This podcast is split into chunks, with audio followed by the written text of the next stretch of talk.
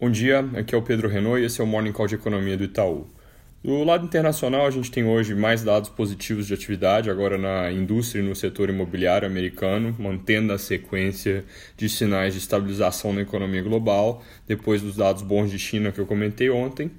Na zona do euro, a gente ainda tem uma coisa que é um pouco mais delicada, como eu já tinha mencionado também, mas saíram hoje dados mostrando exportações mais fortes em outubro, puxadas para cima por França e Alemanha, que são dois países que vinham sofrendo um pouco mais nessa frente, então na margem, dado um pouco melhor aqui também.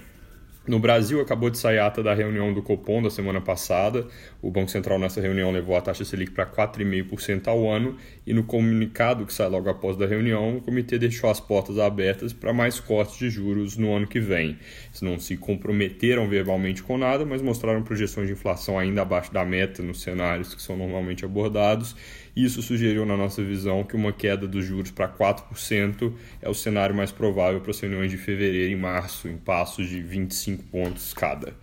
A ata, no entanto, colocou hoje esses novos cortes um pouco em xeque, porque foi introduzida uma sessão na ata onde o comitê comenta que o nível de capacidade ociosa da economia pode ser reduzido de forma mais rápida que o esperado. Então, isso diminuiria o espaço para pisar mais no acelerador, tanto devido a dados mais recentes de atividade, quanto por causa de maior eficiência do financiamento via mercados de crédito e capitais. Ainda nessa direção de talvez cortar menos juros, a ata trouxe a avaliação mais clara de que a potência da política monetária aumentou, que é algo que a gente concorda aqui, mas acredita que mesmo assim existe espaço.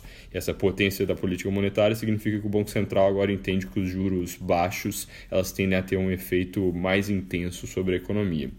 Se a gente junta essas ponderações, fica então algum risco sobre o cenário de dois cortes em 2020 isso faz com que ganhe probabilidade os cenários de um último corte de 25 pontos ou de nenhum corte, parando aqui em 4,5.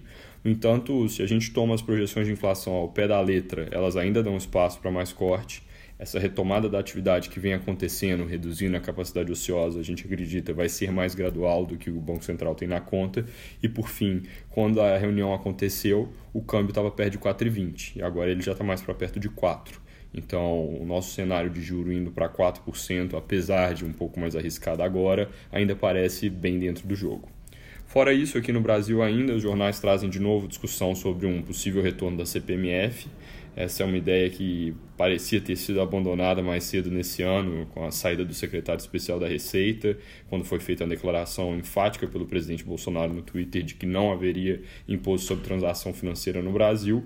Mas, segundo o Correio Brasiliense, o governo ainda não descartou essa ideia. O jornal de hoje de manhã fala que o presidente não seria contrário a algum tipo de imposto nesses moldes, desde que viesse em um contexto de simplificação.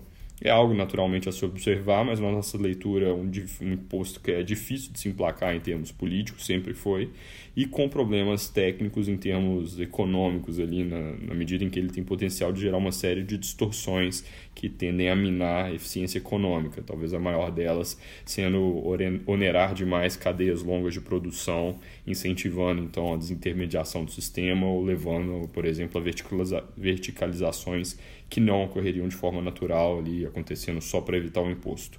É isso por hoje, um bom dia.